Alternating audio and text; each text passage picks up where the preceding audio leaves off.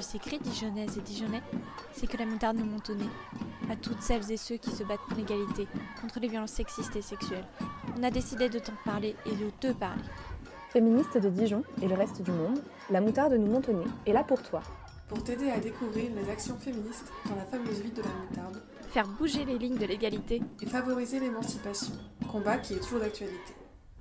Pour ces deux premiers épisodes, nous revenons sur le week-end du 8 mars, journée internationale des droits des femmes. Le collectif 25 novembre de Dijon avait ainsi organisé deux événements, une marche de nuit en mixité choisie, le 7 mars, et un rassemblement collectif et ouvert à toutes et tous l'après-midi du 8 mars sur la place d'Arcy. À la moutarde nous montonnée, ça nous a permis de vous poser des questions sur ce qu'était pour vous le féminisme. Sur ce qui vous donnait envie de militer. Et on va écouter ça dès maintenant. La moutarde. La moutarde, la moutarde. Nous, Menton. au nez.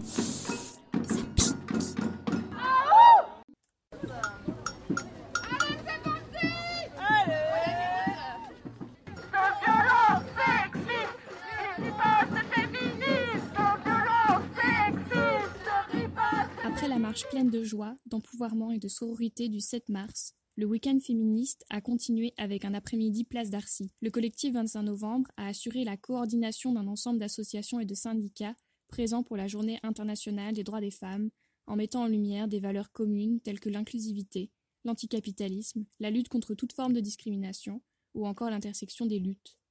Les personnes que vous allez entendre ont des perceptions du féminisme qui diffèrent, de même que les expériences qu'elles en ont sont multiples. Si nous avons choisi de diffuser leurs paroles dans cette émission, ce n'est pas parce que nous nous retrouvons particulièrement dans chacune d'elles, mais parce qu'elles sont à l'image de la diversité des personnes qui ont considéré important d'être présentes sur la place d'Arcy ce dimanche 8 mars.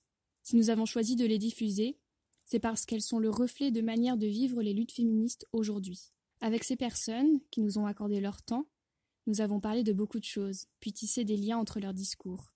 On a évoqué la complicité de l'industrie du cinéma avec les violences sexistes et sexuelles, le travail domestique et son impact sur le quotidien des femmes. On a aussi parlé du thème de la précarité des femmes et des minorités de genre. Vous découvrirez quelques récits d'empouvoirment, mais aussi d'expériences d'oppression patriarcale.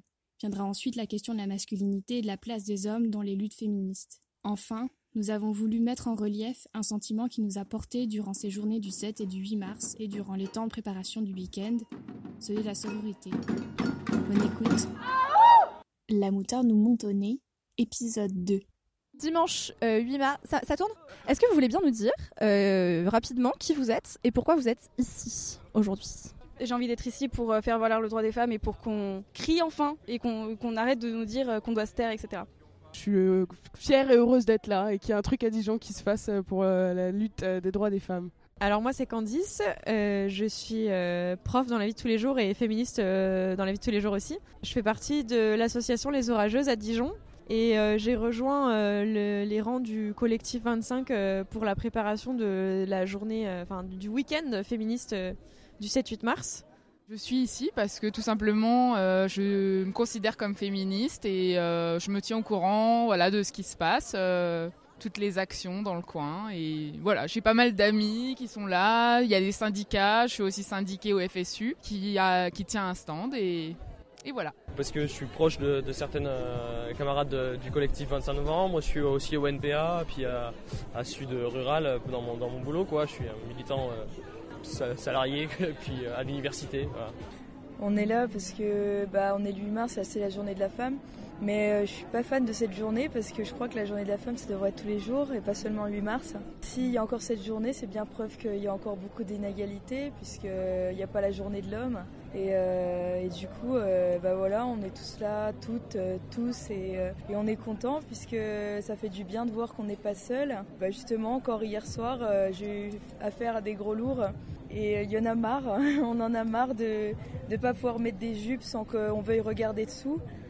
Et, et ce serait cool de pouvoir s'habiller comme on veut et coucher avec qui on veut et faire ce qu'on veut sans être jugé.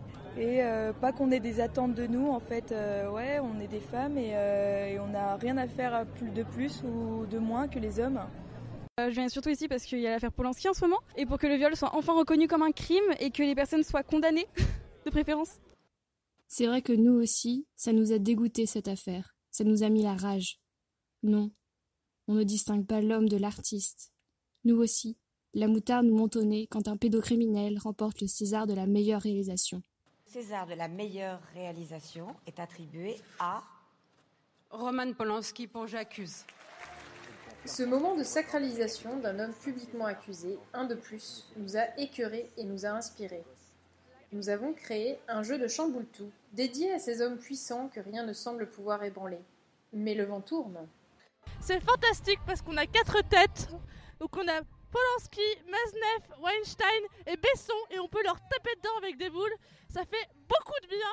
Et en plus on est le stand qui danse le plus parce qu'on a la sono Le patriarcat n'en a plus pour longtemps. Sa destruction est programmée, alors il se cache. Il multiplie les retours de bâton, comme le sacre de Roman Polanski, violeur d'enfants, lors de la cérémonie des Césars 2020. Mais nous sommes là, nous sommes puissantes et puissants. Nous sommes fiers, suivant les exemples de Aïssa Maïga, dénonçant au nez de tous et toutes le racisme et l'hypocrisie de toute l'industrie du cinéma français. Comme Adèle Haenel, qui ne se force pas à sourire quand on l'éclabousse en public, qui ne se force pas à applaudir au spectacle de sa propre humiliation. On ne lâche rien, voilà le mot d'ordre à tous et toutes pour mettre à bas aussi bien le patriarcat que le capitalisme néolibéral.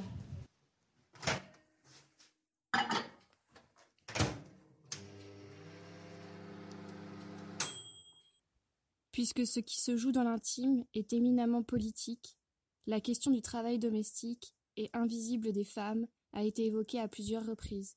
On vous propose la lecture d'un extrait de l'article de Christine Delphi Par où attaquer le partage inégal du travail ménager? Jusque dans les années 70, le travail de maison n'était considéré ni comme un travail, ni comme un loisir.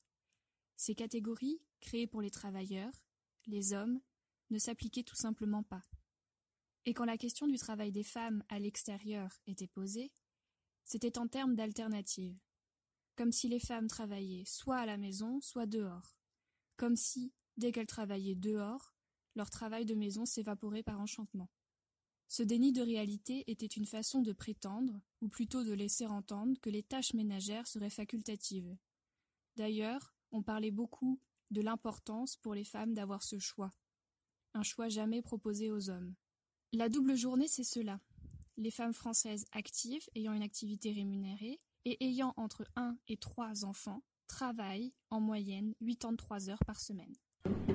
Alors, euh, il y a une batucada qui est en train d'attirer notre attention vers euh, l'énorme banderole euh, qu'a fabriqué, euh, qu'ont fabriqué beaucoup de femmes ensemble. La banderole, euh, dessus, il est écrit Travailleurs de tout pays qui lavent vos chaussettes, avec une très belle chaussette.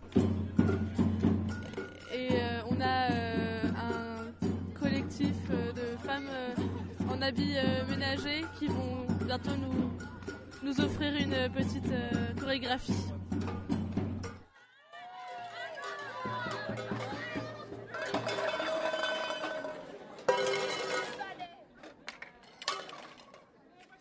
Voilà jetés à nos pieds sur la place publique les outils du travail domestique invisible qui étouffe la vie des femmes, qui soigne l'humanité tout entière jour après jour. Un travail qui nous use, qui nous empêche de penser un peu plus à nous, à nos aspirations, qui nous empêche de nous lancer dans un grand nombre de combats, faute de temps disponible pour le militantisme. Un travail gratuit pour nos familles, qui nous mène à des retraites de misère, condamnées à finir notre vie dans la précarité, sans espoir de revenir en arrière. Et après la bouffe, le ménage, les attentions à la famille et aux proches, il faut encore que nous soyons souriantes, bienveillantes, patientes, bref, le plus agréable possible. Restez écrasés par le patriarcat, mais en silence et sans vous, dé- sans vous défendre, s'il vous plaît. La révolution sera féministe. Cause de Macron. Nous sommes les grandes gagnantes parce que nous sommes celles qui brisons le silence et qui dénonçons les violences.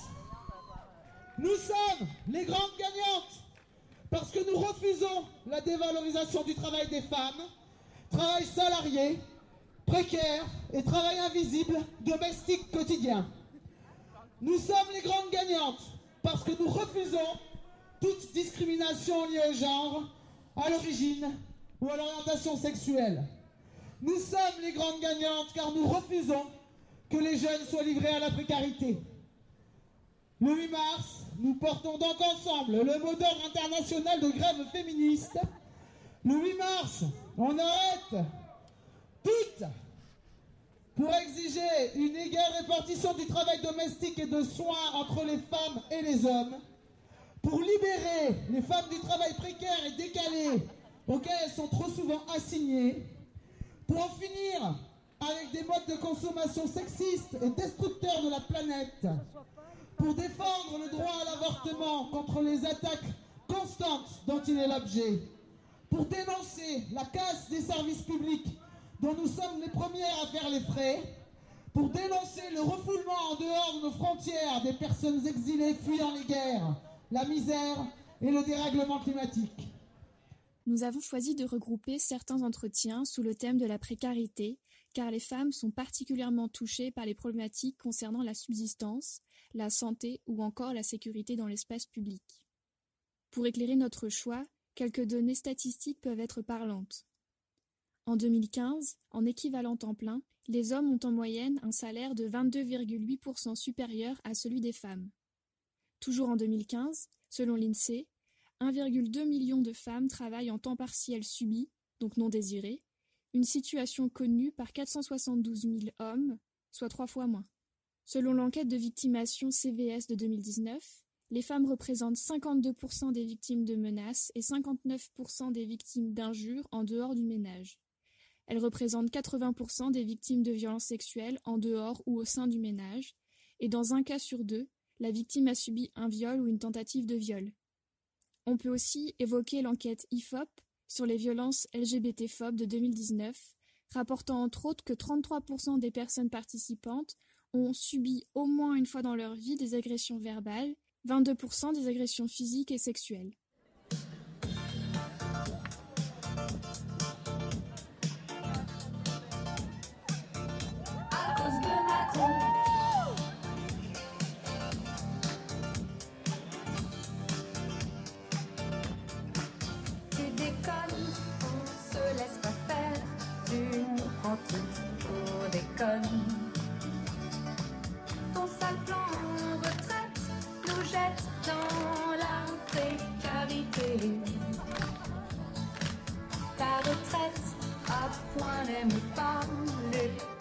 En pointillés.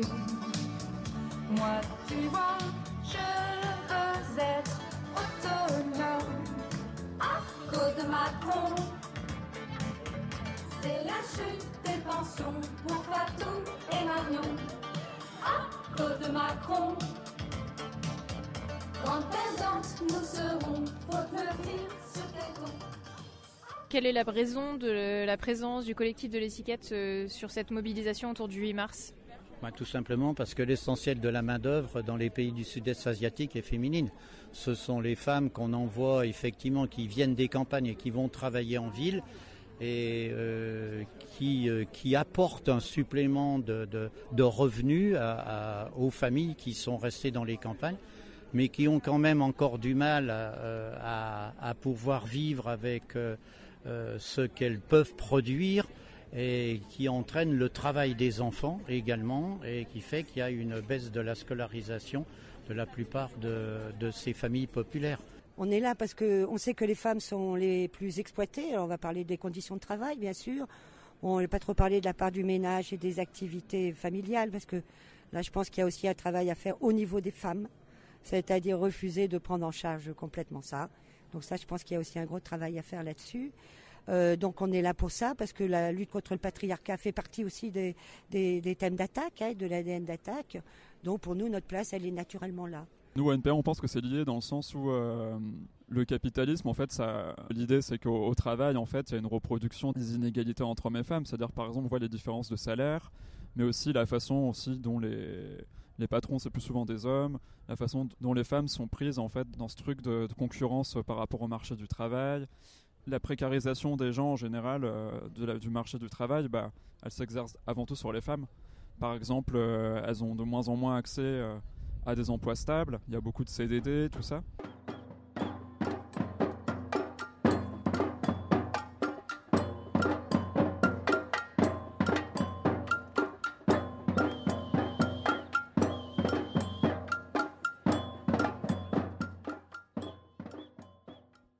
Nous, on est une association de lutte contre le VIH-Sida et les hépatites et les discriminations. On existe depuis 1984. On est surtout là pour rappeler que le VIH-Sida est quand même la première cause de mortalité dans le monde chez les, chez les femmes de 15-24 ans. On a aussi toutes les problématiques autour des euh, personnes euh, en transition, en transidentité.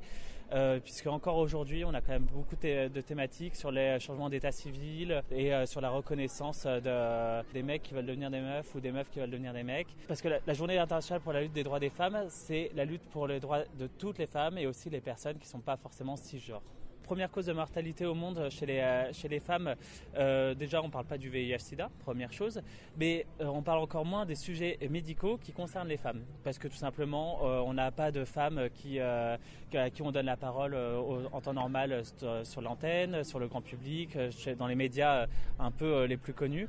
Et du coup, tant qu'on laisse pas la parole aux personnes concernées pour pouvoir parler du sujet, tant qu'on parlera pas du VIH/SIDA ou des maladies qui sont stigmatisantes, évidemment, on aura du mal à avancer.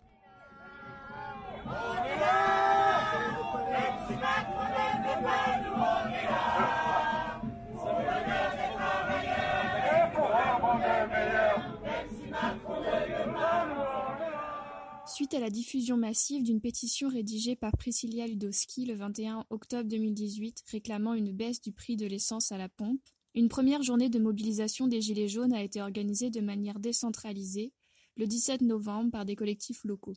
Une enquête conduite par un collectif de chercheuses et de chercheurs du CNRS et du centre Émile Durkheim estime en 2019 à 45% la part des femmes dans le mouvement. Ce qui est très intéressant dans les Gilets jaunes, c'est que les femmes ont pris une très grande place.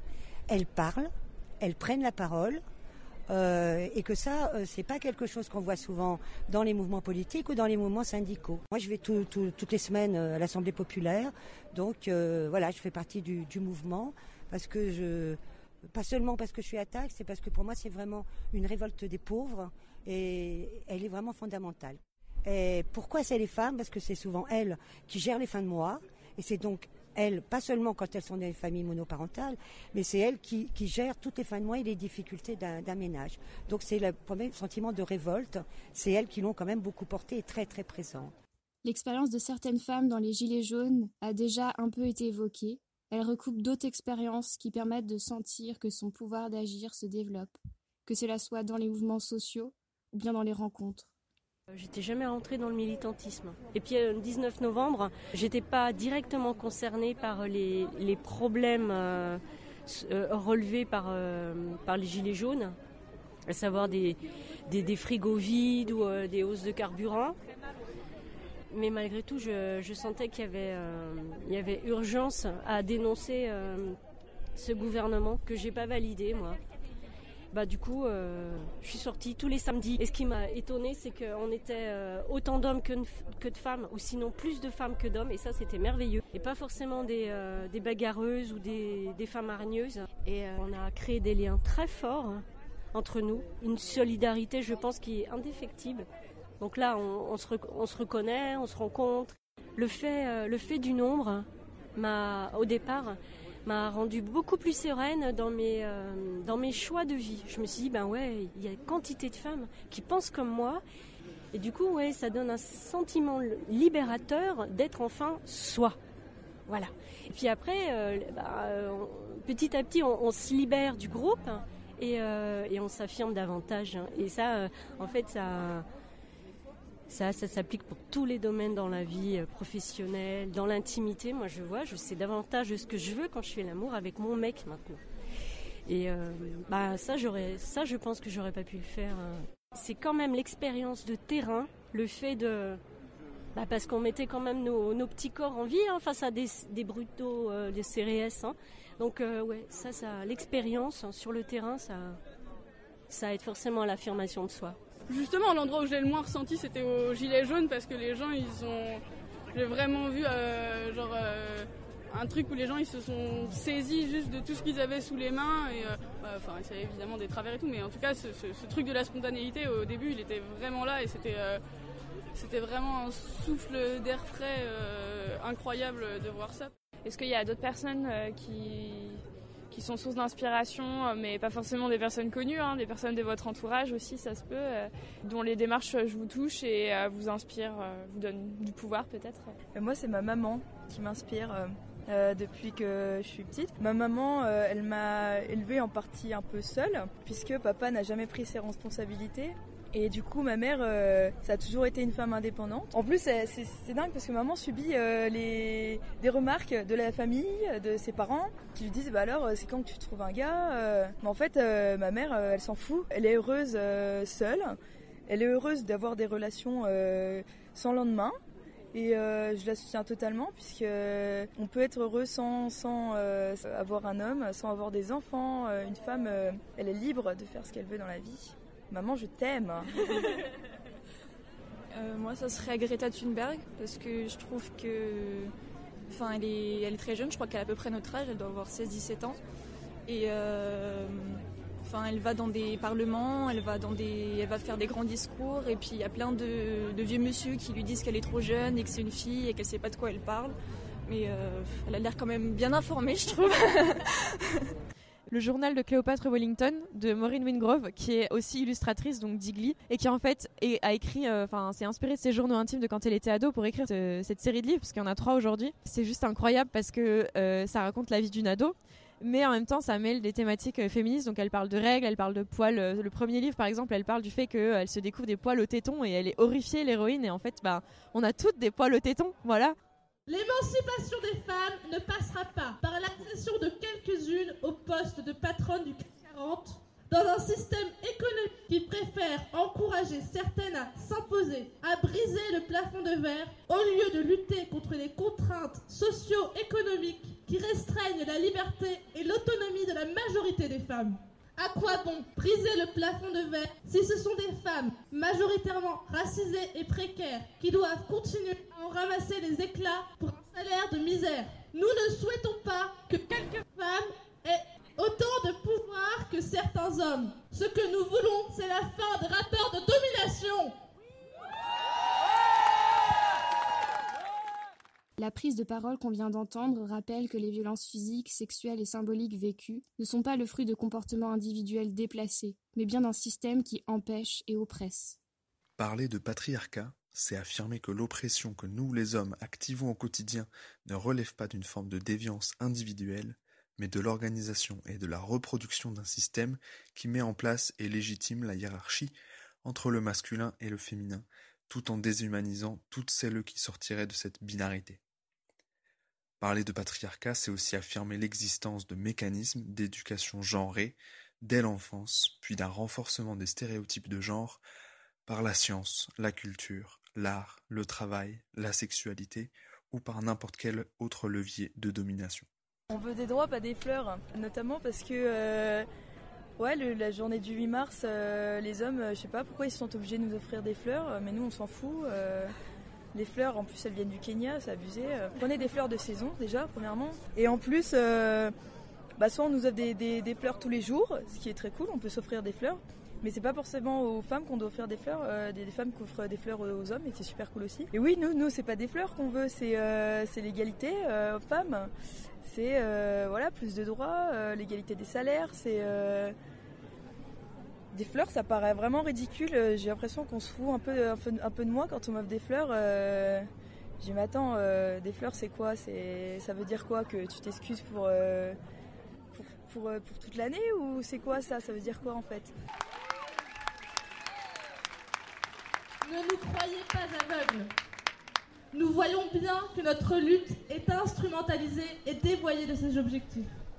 Spéciale dédicace au marketing Rose Bonbon spécial Journée de la femme.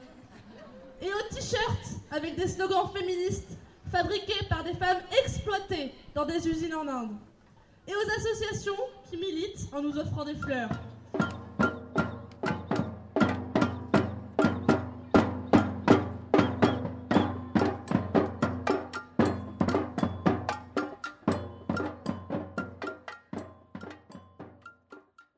Parfois, euh, en tant que femme, euh, je peux me sentir parfois bah, en insécurité quand je suis dans la rue. C'est tout bête, mais euh, parfois, quand je rentre d'une soirée avec des amis et que je me retrouve seule dans la rue, et bah, il y a cette appréhension qui fait que euh, je me sens pas à l'aise, je me sens pas forcément à ma place et pour moi, c'est c'est un gros poids, quoi. Et même pour les autres femmes, je pense que parfois ça peut être difficile.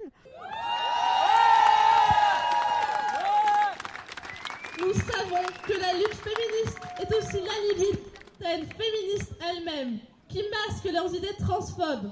Les femmes trans sont depuis longtemps objets de fantasmes, mais surtout de violence, de discrimination, d'exclusion, de viol et de meurtre, parce qu'elles sont trans et parce qu'elles sont femmes. Nous refusons l'opposition que ces féministes créent entre les femmes. Nous refusons cette division, ne servant que le patriarcat et réaffirmons la solidarité féministe entre toutes, toutes et toutes.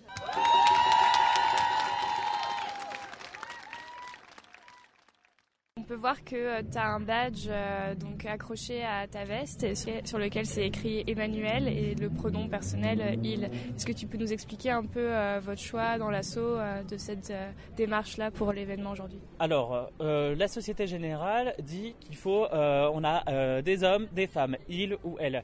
En fait, c'est beaucoup plus large parce qu'il y a des personnes qui sont non binaires. C'est un sujet aujourd'hui qu'on arrive à aborder. On voit notamment chez les personnes un peu plus jeunes. Je me rappelle d'un sondage qui a été réalisé par l'OPS où on a euh, presque 20% des euh, personnes qui ont moins de 20, ans qui euh, se définissent comme étant non-genrés ou qui n'arrivent pas à se genrer homme-femme. Et tout simplement parce qu'il y a des personnes qui sont mégenrées au quotidien, des personnes qui ne se reconnaissent pas dans le sexe qu'on leur a assigné à la naissance et qu'en va, en fait, on va juger du pronom qui va leur être donné par rapport à leur apparence physique et du coup aux codes sociétaux.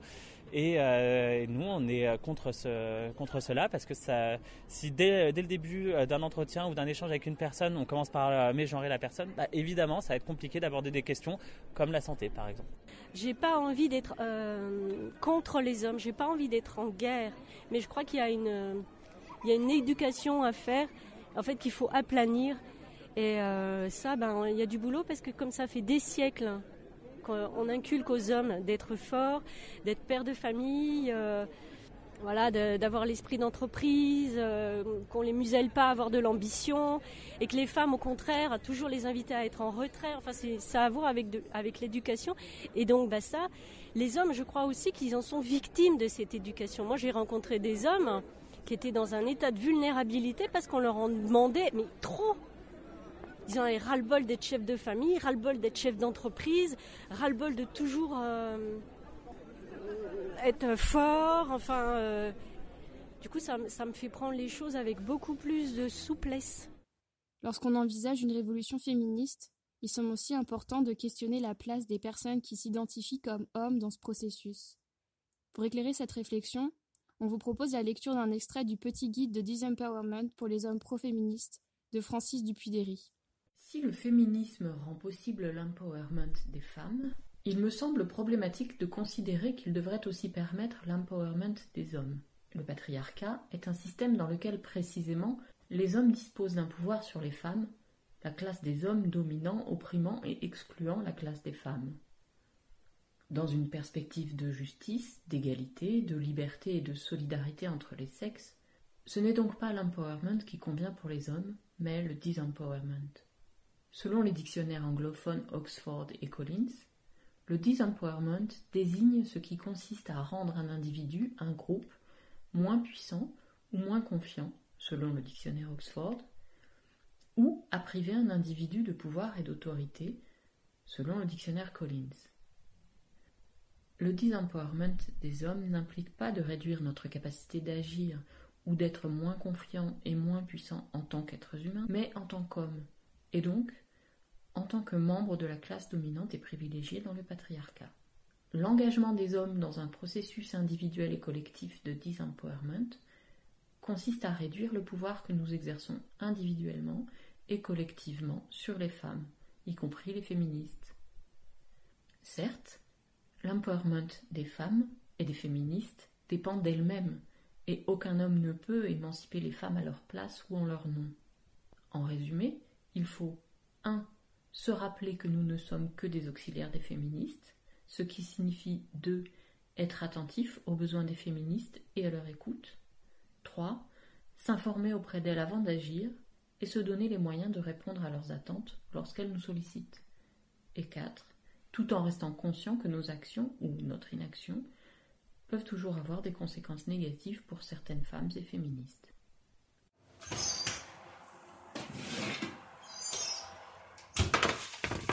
J'ai un compagnon qui, qui, qui n'est pas là parce qu'il est contre. Il trouve que c'est ridicule. Donc euh, en fait, ça me donne d'autant plus la, la pour défendre le beefsteak. Ça l'agace parce qu'il trouve que ces mouvements féministes prennent une mauvaise tournure. Il trouve que c'est trop vindicatif, hein, c'est trop guerrier. Et je pense qu'il se sent euh, attaqué dans, je sais pas, dans sa qualité d'homme, mais sans vraiment l'assumer. Bah, moi, je me définis pas féministe à, titre personnel, dans le sens où. euh, Enfin, ça, c'est les camarades femmes depuis que je milite. Ça fait quand même presque 15 ans qui m'ont toujours dit que c'était pas trop euh, la façon de faire et tout ça. Moi, j'ai toujours apporté mon soutien aux luttes féministes et bah, d'où ma présence ici, quoi. Mais euh, voilà, ça peut être un soutien qui se fait sous diverses formes, quoi. Un soutien matériel, un soutien aussi de discussion, des fois stratégique, où on échange tout simplement sur bah, comment organiser une manif, comment faire tel truc et tout ça. Et puis aussi, bah, au sein de mon organisation et du militantisme en général, comme il y a quand même beaucoup d'hommes, bah, c'est aussi euh, essayer d'être solidaire avec les femmes quand il y a un problème ou quand il y a des, quand on voit qu'il y a un mec qui abuse et tout ça. Enfin voilà. Et aussi au niveau de la ligne politique, quoi, contre les courants qui sont vraiment sexistes. Moi, c'est ma place en tant que militant, je pense. Alors après, dire que tout se passe forcément facilement, non, parce que la démocratie n'est pas facile. Il y a toujours des, des- des grandes gueules quand même. C'est vrai que les hommes, moi je l'ai remarqué depuis longtemps, parlent beaucoup plus longtemps, beaucoup moins synthétique que les femmes. Pour expliquer un truc, il leur faut une demi-heure. Pour une femme, il lui faut en général cinq minutes. Euh, ça, moi, ça me frappe. Et puis, euh, les femmes ont aussi une particularité. Quand quelque chose a été dit, on ne se sent pas obligé de le redire. Moi, je suis plutôt blanc, euh, capital culturel, euh, avec une position relativement stable. Et du coup, je, je, je me rendais pas bien compte que en fait, je pouvais être aussi moi-même source d'oppression, euh, même si malgré mes bonnes intentions, quoi. Euh, voilà, et surtout. euh, à force de parler, bon, j'arrive à bien parler parfois dans certains contextes et du coup, j'avoue que ça, ça prive de parole les autres en partie parce que voilà. En fait, pour le coup, le déclic conscient, ça, ça suffit pas quoi. En fait, après, on est confronté à, à sa la domination en fait en permanence, la domination qu'on exerce, en l'occurrence pour, pour moi sur les relations de genre, et euh, notamment, euh, moi, c'est en plus, c'est arrivé à ces moments-là. assez euh, un peu avant que je découvre la sexualité par exemple. La, sexu- la- la sexualité hétérosexuelle que j'ai découvert assez tardivement dans mon histoire. Et, j'avoue qu'en fait ben, c'est bien c'est que j'avais une, une compagne qui m'a interpellé là-dessus en permanence parfois de manière assez violente donc c'était euh, et à, enfin à juste titre en partie bah, je sais rien. Après bon moi j'étais blessé c'est des histoires c'est le truc c'est que dès que c'est des histoires interpersonnelles et qu'on dit non mais en fait là t'es en train d'être sexiste bah ouais mais en même temps j'essaye de bien faire ou puis euh, ça m'a quand même pas mal euh, éclairé quoi parce que ça a permis aussi que bah, aujourd'hui dans mes relations hétérosexuelles ben en fait c'est vachement bien parce qu'on est à l'écoute l'un de l'autre et tout et donc c'est cool enfin voilà. Mais c'est enfin vraiment un apprentissage au corps quoi qui est qui dépasse de loin le déclic euh, initial voilà donc je pense que inventer d'autres pornographies par exemple ou d'autres manières de parler de la sexualité d'autres manières de la de la mettre en scène de parler du désir ça c'est bien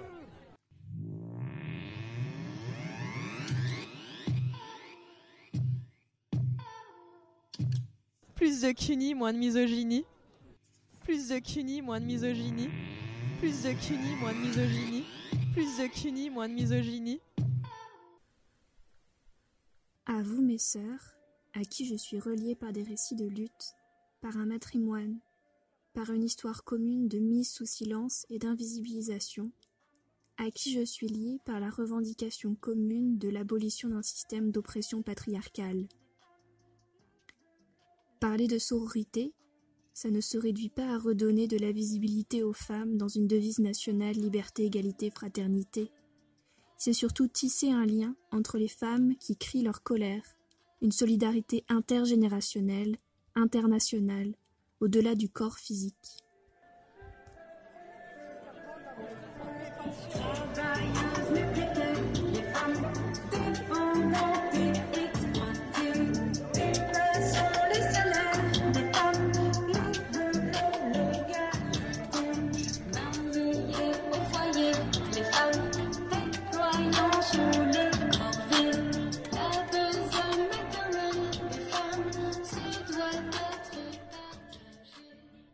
Pense pense qu'on aurait toujours besoin de se retrouver euh, entre femmes parce que ça fait toujours du bien. Genre hier soir, enfin, on a fait la marche et après on a fait la fête entre nous et euh, bah, c'était libérateur en fait d'être entre nous, de, danser entre nous, de se sentir libre, de se sentir pas jugé, de euh, pas d'avoir peur qu'un mec qui soit un peu chiant quoi et juste d'être entre meufs, ça fait du bien toujours de parler entre nous, de comment dire ouais, de, se retrouver, de discuter de trucs dont on sait, de ce qu'on a subi, de ce qu'on connaît.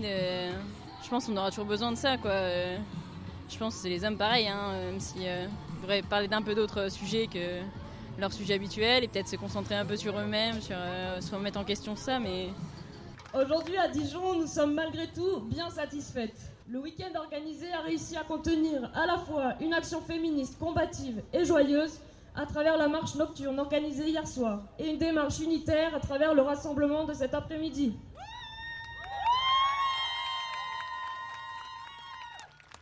La coexistence de ces deux modes d'action, l'un pensé pour nous, victimes du patriarcat, dans l'objectif de nous, réapproprier la rue et de nous donner de la force, et l'autre tourné vers les organisations amies dans l'objectif de créer des alliances dans la lutte féministe, nous donne de l'espoir pour la suite. Bah, je crois qu'il est un peu au-delà de mes attentes parce que la marche, euh, on avait beaucoup d'attentes, mais on savait pas trop. On avait peur qu'il n'y ait pas beaucoup de monde et finalement on était apparemment 200 environ, donc euh, c'était un truc de ouf. hein. Toutes les meufs qui se sont bougées, c'était revigorant, ça, donnait beaucoup de force. Et aujourd'hui c'est pareil, toute l'après-midi il y a eu du monde, il y a plein de gens euh, de tous les âges, euh, de tous les genres, de tout. euh, donc euh, c'était vraiment génial de, de voir autant de monde et ouais ça donne de la force quoi en fait. Euh, tout ça, toutes ces meufs qui se motivent, qui sont déterres, qui euh, ouais c'est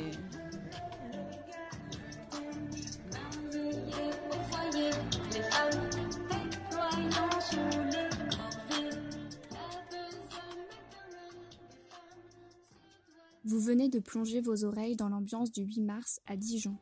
On a souhaité que le montage s'approche le plus possible de ce qui se passait sur la place d'Arcy ce jour-là. Mais il est bien entendu modelé par notre propre expérience de cette journée et il peut invisibiliser d'autres paroles, d'autres manières de vivre les problématiques abordées dans l'émission. Ce que vous avez entendu, c'est le résultat d'un travail collectif fait à distance, Covid oblige, ce qui explique notamment la variabilité de la qualité de nos narrations. En tout cas, on a pris un plaisir fou à écouter et assembler les voix des personnes qu'on a rencontrées. On souhaite remercier très chaleureusement toutes les personnes qui ont accepté de mettre en mots leur expérience face au micro, dans l'espace public, ce qui n'est pas facile du tout. On remercie les membres des syndicats et des associations présentes pour le temps consacré à nous répondre. Enfin, on est très reconnaissant et reconnaissante envers le collectif 25 novembre pour le travail de dingue d'organisation de ce week-end féministe et pour l'écoute active et bienveillante de nos petits objets sonores. Les sources des lectures et des sons passés dans l'émission sont sur un document que vous trouverez en barre d'informations. N'hésitez pas à partager les émissions du 7 et du 8 mars autour de vous. À très vite!